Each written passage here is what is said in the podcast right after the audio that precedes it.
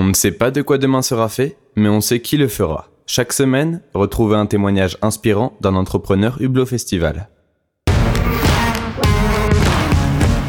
L'inspiration. Alors moi je suis dans le, dans le basket depuis, depuis que je suis né, euh, grâce à mon père qui a, qui a toujours été aussi.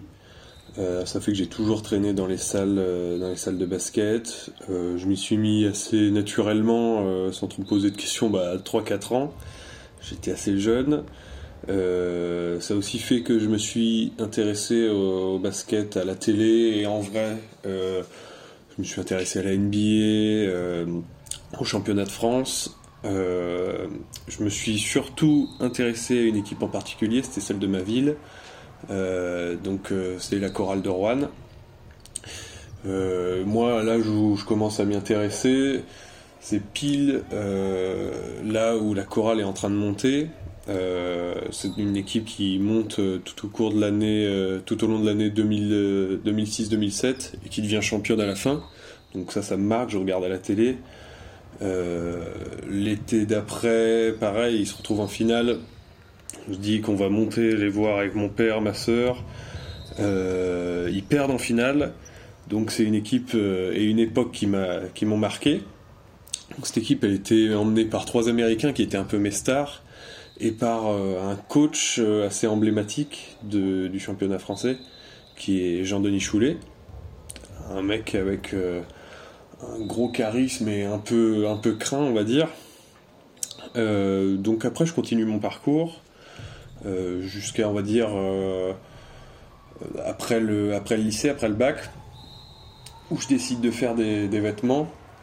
Donc en lançant une, espèce, une petite marque euh, sans trop de prétention, sans trop de direction artistique, tout ça, juste pour faire des vêtements, on va dire.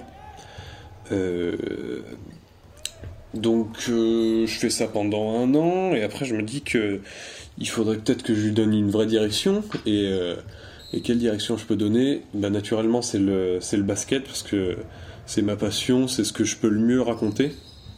Euh, donc euh, je mène ce projet, ça va faire deux ans, et là, il n'y a pas longtemps, j'ai voulu faire un gros projet vidéo, une grosse vidéo de promo pour euh, une, nouvelle, une nouvelle collection. Et le, le Graal, on va dire, de cette vidéo, ça aurait été de tourner à la Halle André Vacheresse, qui était, euh, enfin qui est la salle euh, de la chorale de Rouen. Euh, et donc j'ai galéré pendant bien 2-3 mois à voir la salle, et du jour au lendemain ça se débloque. Donc du jour au lendemain, on me dit oui, vas-y, tu peux venir tourner. Donc je me retrouve à tourner dans la salle où j'étais gamin, à regarder mes stars, on va dire. Et, et voilà, à, tourner ma vidéo, donc tout se passe bien. Et à un moment, je me retrouve face face à un monsieur qui arrive dans la salle.